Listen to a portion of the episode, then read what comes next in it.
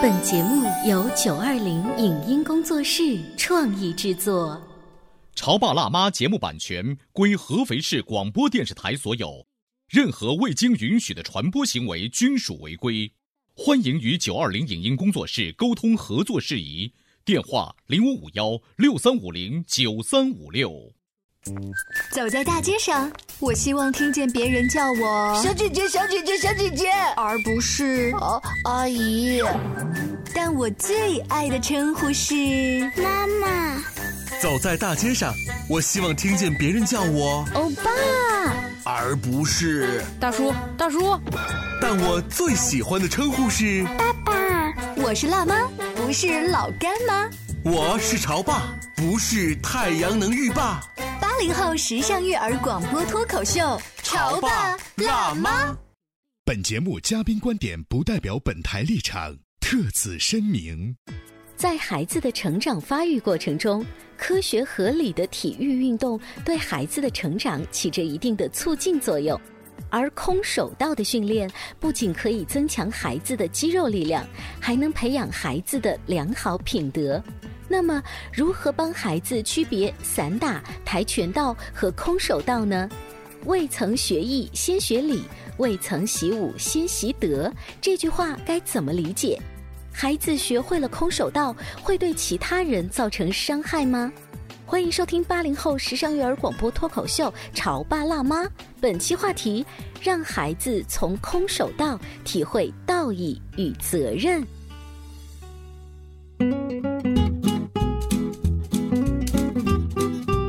收听八零后时尚育儿广播脱口秀《潮爸辣妈》，各位好，我是灵儿。今天直播间为大家请来了遇到空手道的两位专业教练程教练和唐教练，欢迎。我相信广播前还是有一些家长，尤其是妈妈，对这个武术的散打呀、空手道啊、跆拳道啊等等不是很了解哈。呃，我们所接触到就是香港早期的一些电影，比如说成龙啊、甄子丹啊他们，他们所打的那个叫叫什么，就是纯的中国武术嘛。你像成龙、李连杰他们，嗯都是一些传统的呃那个武术套路、嗯表演形式的，啊，他们没有实战。那甄子丹呢？甄子丹是有实战的，甄那甄子丹打的是散打类型，因为我看他经常用腿功。嗯，对，他的实用性比较强。嗯，嗯，当然了，每一个武术套路都有它不同的侧重点。我所能 get 到的点，大概就是散打比较用腿功，而且它的动作比较凶猛，好像一定要把对手打倒，不像是中国的武术就是点到即止。那么空手道呢？它的主要特点是什么？空手道的技术的话，跟散打很相似，也是属于站立式格斗。它呢，它的动作也是有拳法、腿法、摔法，散打也是一样。嗯但是空手道讲究就像我们中国以前就说点到为止，嗯。我可以一一拳或一腿把你 KO，嗯。但是我到这个力度，我把力度给收住，嗯。我让你明白，我可以击倒你，我不击倒你。所以空手道最早是来源于哪里呀、起源于中国，啊？在福建那边，然后最后传播到日本，日本嗯。把空手道给发展嗯，发展的比较好一点，然后现在是属于欧洲那边也比较流行去学这个。对，像全世界嗯，欧洲那边占的是最多。欧洲反而是学空手道最多啊。那现在就是程教练跟唐教练可以告诉我们，呃，这是在整个全球范围来说，欧洲它现在反而比较流行。那在我们中国的话，有多少家长开始慢慢重新让孩子来接触空手道？比如在北上广深这样的城市啊，包括我们自己的合肥的城市。你像北京、上海、广州那边是属于很早就有了，嗯他们是也是以道馆的形式在发展嘛。嗯然后像我们这边的话，就是也是最近两年才有人接触空手道。呃，你知道学钢琴的孩子他一定要参加考级，以检测他这一年的学习成果。呃，我印象当中跆拳道是有考那个一个一个腰带，对不对？对空手道呢也有这种级别吗？也是一样，嗯也是有级别考试嘛，嗯所以不是说嘛。然后跆拳道是空手道里面演练出来的腿法，哦，跆拳道反而是空手道当中演练出，就一个其实是弟弟，一个是哥哥的感对，觉。其实其实怎么说呢？就像最原始的武术嘛，嗯就是中国中国之后是空手道，嗯空手道之后才是跆拳道。呃，我不知道两位教练现在在呃这个城市所接触到的孩子大概是多大年纪比较多呀？大概是三岁到八岁比较多一点。三岁到八岁，三岁的小孩能听懂老师说那些技术要领的动作吗？他们听不懂，但是他们从小的话，他可以去模仿。嗯，嗯，就是那种架势，嘿嘿对。所以的话，老师在上面教，嗯他是在下面去模仿你，嗯也是学让锻炼小朋友的嗯模仿能力。啊，我我记得我曾经参观过一间类似的这样的场馆，就是大概三四岁的小朋友，那个衣服穿的还大大的，然后一起喊嘿哈的时候，感觉很萌啊。对，教练所观察到了这些孩子们，包括跟家长聊天，他们一开始是出于什么样的想法哈？就是让孩子来学空手道。现在有好多家长都是想让自己的小孩去练一点防身的东西，嗯。再一个就是说是想让他们的身体变得强壮一点，嗯，还是以锻炼为主。对，嗯。而且有好多家长都是说现在在小区里面，嗯，自己家的孩子经常被欺负，嗯。所以也是想让他们通过去练习空手道嗯变得勇敢一点。那我可不可以理解唐教练，就是有的孩子他是天生性格比较内向，所以家长其实是希望通过这些运动，一是让他勇敢，二是不要因为他内向的胆小这种性格以后被被欺负。那我们小时候好像完全是相反，就是家门口那些调皮的男孩子，反而是被家长提溜过去去学武术，因为爸爸妈妈觉得他们管不了，就教练更厉害一些。我不知道二位有没有这样的经历？是的，所所以经常我们也会跟一些家长训练完之后，我们会跟他们做沟通。嗯，因为像我们以前小的时候，都是非常调皮的，非常勇敢，就而且太过于勇敢了。特别是男孩子。现在的话，我们通过下队之后来到道馆里面去授课，现在会发现，现在的女孩子比男孩子都要勇敢。哦，嗯，现在好多男孩子都是比较内向，嗯。所以的话就是说，我们因为我们这是集体活动、集体训练，嗯、也可以锻炼小朋友的呃性格，嗯。让他们外向一点、开朗一点。而且我们后期的话，通过我们的有一些游戏，嗯。就比如逗宾乐，逗冰乐是什么逗冰乐就是新出的一种对抗游戏。啊？呃具体怎么玩？可以给大家介绍一下吗？可以，因为它是有一根杆，但是是软的，嗯，然后还有盾牌、有头盔，哦小朋友需要戴头盔。有一点儿像击剑的感觉。，对啊，他的步伐，嗯、就是运用的是空手道的步伐，嗯所以的话，它也是有得分，有得分点。再一个，你必须要击打，击打要有效果，效果的话是要打响。嗯，所以的话，现在有好多胆小的呀、内向的小朋友都很适合去玩这些游戏。嗯，就是在游戏还有跟教练的互动当中，其实胆量是慢慢提高的。对，所以教练平时除了要带小朋友，你们自己也要做一些业务的切磋吗？对，因为像我们馆里边每周有教练员训练，嗯。我会带着所有的教练员把我们的技术啊，嗯。很多东西要抓到最完美，嗯。做到最完美，然后再去把这些东西传递给小朋友。嗯，呃，也就是说，教练之间的技艺要互相的 PK 来真格的 打，是不是？像武空手道这个东西，就跟中国的武术一样，嗯。你就这样拳要经常练，不嗯练的话你会退一步，哦所以我们要自己保持到一定最好的状态，嗯那就把我们所有的东西去交给小朋友。所以不能因为说我教的是一些小毛孩儿，我自己就技艺不练精。呃，小朋友会不会很喜欢看你们教练之间的 PK？嗯，这个是因为我们每个场馆也经常会做一些活动，嗯或者一些亲子课呀、什么的，会邀请小朋友或者他们的家长一起来观看教练教练员们的训练实。战哈，对嗯，嗯，我们的空手道分为它的主手嗯和形的表演。啊，嗯，主手就是实战，就是实战 PK，嗯，对，像电影跟电视里演的那样精彩。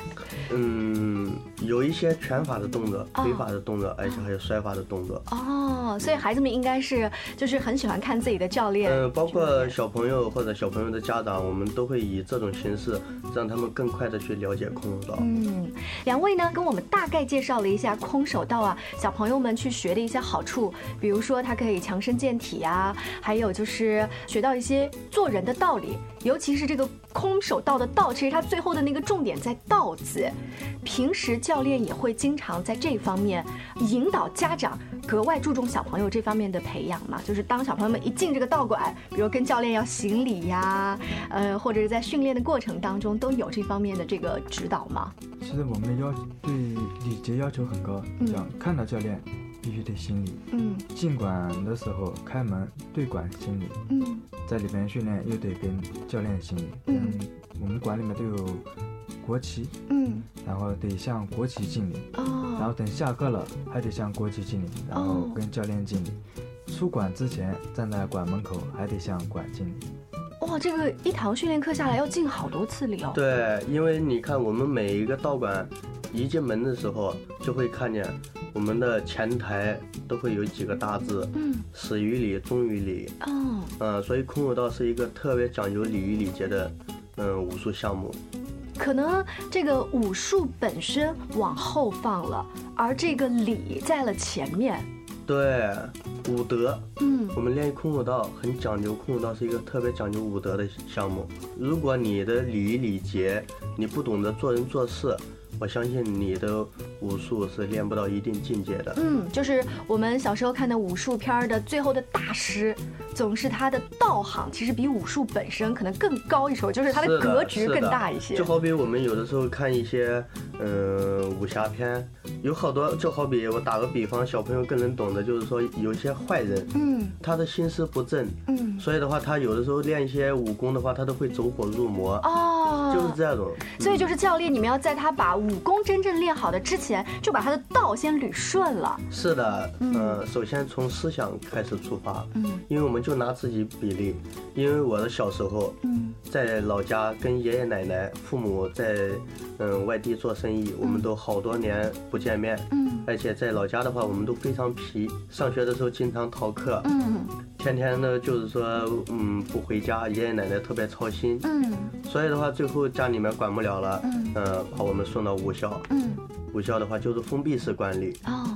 然后我，呃，是零七年开始练习的空手道，嗯嗯，跟我的启蒙教练在一起，所以的话，半年时间下来，嗯过年回回老家，我爷爷奶奶家里面的亲戚朋友，嗯都说我变了一个人。哦，这么大的变化。是的，所以的话，我们那时候我们的启蒙教练，呃，一方面是教我们练习空手道，再一方面就是说让我们做人做事。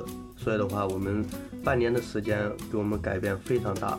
那唐教练，你还记得零七年的时候那半年啊？其实教练他是用了一些什么方法来跟你呃聊这些做人做事的道理？他是像我们以前的爸爸妈妈不断的跟你说《论语》里面的那些三字经或者什么吗？还是说了什么？嗯，因为教练是很严厉的，嗯我们都非常怕他。嗯再一个就是说，除了我们训练之外，每一天教练会跟你说，如果有我们的师兄弟有做错事情，他都会我们集体在一起开会哦。去同步批评，嗯。然后说你错误的同时，告诉你什么地方错了，嗯。这个事情要怎么做，或者我们都是半个月放一次假回家，嗯。呃，回家之前，教练员都会跟你说，回家要帮父母做点事情。嗯。呃，刚开始的时候是从做家务开始，嗯。嗯，那我们今天呢，请到的是遇到空手道的程教练和唐教练，跟大家呀普及了一些空手道跟家长和孩子日常的接触当中要注意的一些地方。现在进入广告的时间，稍微休息一下，待会儿接着聊。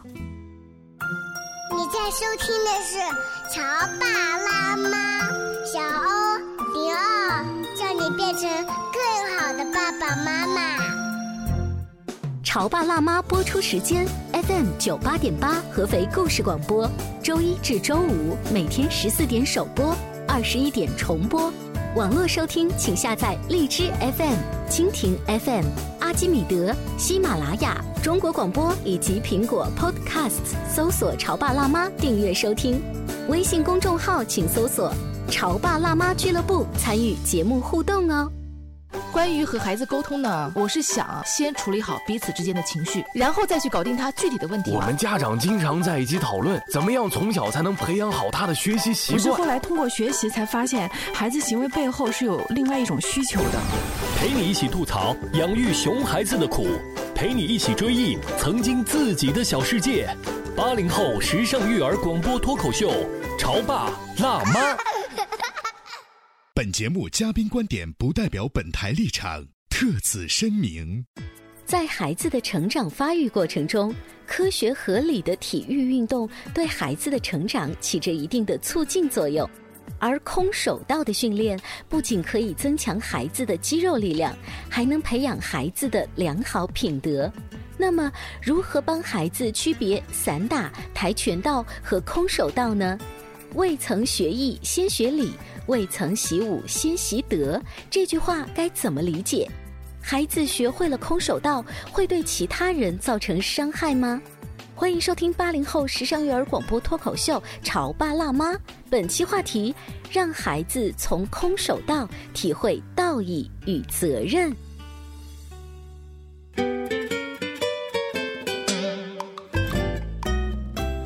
锁定潮爸辣妈。今天灵儿在直播间为各位请到了遇到空手道的陈教练和唐教练。唐教练是小时候特别调皮捣蛋的反面教材，陈教练你也是吗？我不是，我跟他恰恰相反嘛。嗯，我家里面对我们就像要求也是比较高嘛。嗯，对我们性格上面说法，就像调皮捣蛋的话会被挨板子。哎，对，就是管束特别高的情况下，像。我有弟弟嘛，我弟弟是属于跟他跟 他那样的调皮，调皮捣蛋。所以你的爸爸妈妈想让你变得跟你弟弟一样调皮一点。其实我爸的想法就是想，我们那时候带老师就说，你出去练练体育，最起码到时候别人欺负你，你不会这样这么容易被别人欺负。所以一个是特别调皮捣蛋，一个是太不调皮捣蛋了，做家长的都担心。是的，是的。所以的话，你可以看得出来，是小朋友练习武术会对小朋友是一种非常大的帮助。而且现在的小朋友家里面孩子少，小朋友都是对吧？家里面的宝。嗯。而且现在小朋友上学放学都是有车接车送。嗯。他们几乎是呃接触不到运动。嗯。这种温室里的花朵的感觉。对，而且现在去训练的有一些小朋友十岁往上的。嗯。我们一堂课是七十分钟，他们练到可能练到二十分钟的时候，他们就练不动了，就是体力都不够他们的体能太差了。哇，嗯，有一个小朋友今年是十三岁，他妈妈也偶尔带他来一下。嗯，他每一堂课都是练到二十分钟左右的时候，他就练不动了。嗯，他就跟老师说：“我站不起来了，我腿发软。”哦，所以的话，我嗯，下课之后我们都会跟他妈妈去做沟通。嗯，是想让他经常过来一下。嗯嗯，这样且不说武术的套路怎么样，咱们基础的体能练练好。是的，嗯，因为毕竟孩子还特别小。嗯嗯，因为我们通过了解，妈妈也说孩子的。运动量特别小，嗯，基本上没有一些室外的运动啊，这个是令人担心啊。这咱们往功利上面讲一点的话呢，以后要考中考和高考的话，体育分现在也是很重要的呀。嗯，是的，再一个我们也是为了孩子的健康着想，因为孩子在这个年纪应该是最活泼，嗯，呃的时候，因为活蹦乱跳，然后你像他这种状态的话，是对身体很不好的。家长会不会有一个嗯威胁小朋友的过程？就是如果你不好好听话，我就让唐教练跟陈教练 K 你。有啊，经常有啊，这种也是也经常有，很管用吗？因为小孩他他他怕老师啊，嗯，这是天性，嗯，你不要说这个来学武术或者干什么，你就是在呃学校里面上文化课，嗯，也都是害怕老师的。那如果你们很严厉的话，会不会有小朋友后期就是说，今天星期几啊，要上空手道课？No No No No No，我很怕。这个教练不敢去，也真的有啊。有的有小朋友害怕教练，嗯，跟爷爷奶奶、爸爸妈妈说不想来，嗯，有的。但是更多可能还是很喜欢这个氛围的。嗯，更多的是喜欢，因为他们集体活动嘛，他们会比较开心。嗯，但是有像不想来、害怕教练这种小朋友，我们会也会下课之后跟小朋友做沟通，嗯跟小朋友的父母、爷爷奶奶去做沟通。嗯，是因为什么地方让孩子有这种感觉？可能我们要去解决心理上的问题。嗯，因为在上课的时候，教练、教练员都是比较严肃的。嗯。所以的话，有一些小朋友他胆小，嗯嗯嗯，他习惯了这嗯种幼儿园式的，对就是蹲下来这种好的老师的感觉。对，所以的话，我们可能是跟幼儿园老师我们是相反的。嗯，我觉得特别好，就是大部分的幼儿园老师都是女老师，嗯而这个时候爸爸的工作又特别忙，我们经常说爸爸就是应酬呀、啊出差呀这种机会特别多，我们需要一个教练男性的这种形象，在孩子成长的过程当中起到一个权威感的。嗯，是的，因为前面也说到，现在的呃男孩子可能比女孩子还要内向，嗯还要腼腆，所以的话，我们在训练的时候也经常会让孩子。嗯，声音放大一点的去喊出来，包括打拳、踢腿的时候都要喊。嗯嗯，就是想让孩子外向一点、阳刚一点。你觉得现在的孩子好带吗？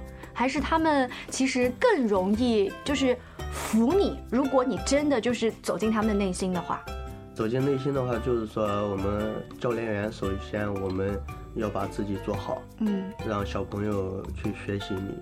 呃，我在想，这种做好可能包括两个方面，一呢就是说自己的这种师德品德，是不是说哦，家长在的时候我就感觉特别有礼貌，转身了就不是这个样子。其实家长特别在意这些细节，呃，我们很会观察，是真的好老师，还是假装出来的一个好演员而已。第二点，我就觉得作为一个教练，你本身的业务要精良。像在上半段的时候，陈教练还说，你们平时要做一些自己内部的一些学员的 PK 啊，包括教练自己的 PK。你们平时也要举行一些，比如说呃送出去再要继续比赛之类的活动吗？这个是有的，因为下一步的话，我们会安排我们管里面的教练也去出去比赛，嗯然后去外边学习。我们遇到对教练的师资也是要求非常高的。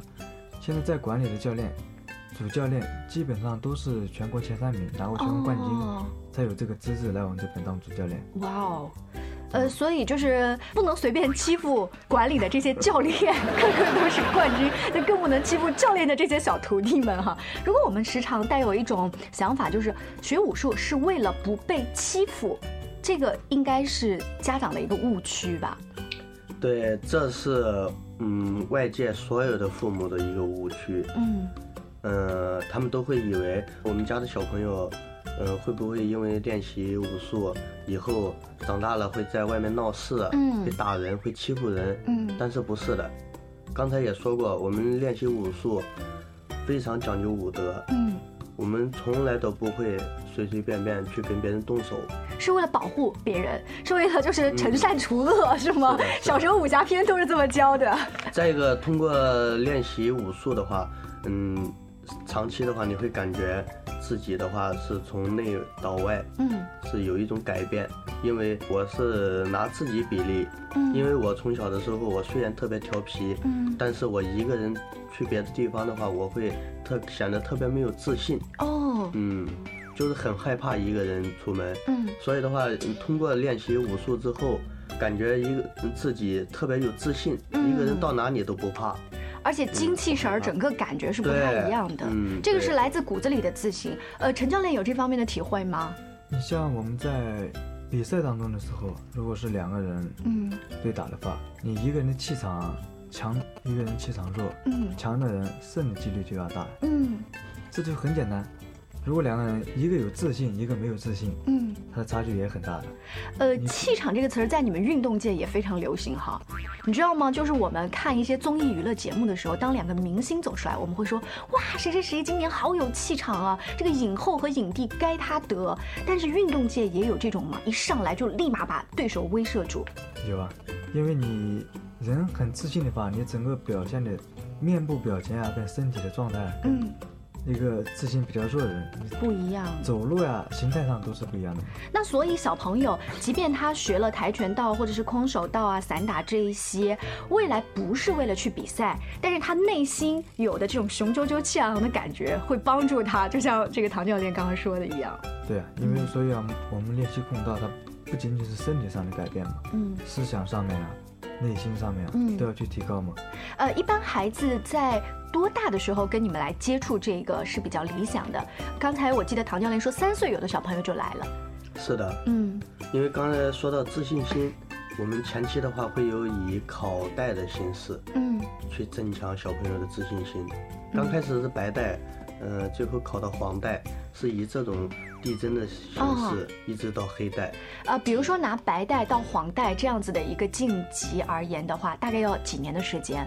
嗯，白带到黄带大概是前三个月。哦，前三个月就可以。嗯对前三哦，那小朋友应该很嘚瑟，觉得 我进步好快哦。嗯，白带到黄带是空手道的最基础的一些东西，就好比礼仪礼节。嗯，嗯，然后慢慢的，大概每半年或者一年，它往上慢慢的升级。是的，是的。嗯，三岁的时候就开可以去接触白带的一些基本的礼仪。礼仪礼节，嗯包括嗯，我我们对抗性项目都是有自己的步伐或者基本功。嗯，啊，我也听到一些网络上面的讲法，说，比如小孩子从小不要练什么什么，他会长不高啦，或者说容易把骨头摔坏啦，或什么，就是这方面有没有一些谣言？你们今天可以在这个广播当中给大家辟辟谣。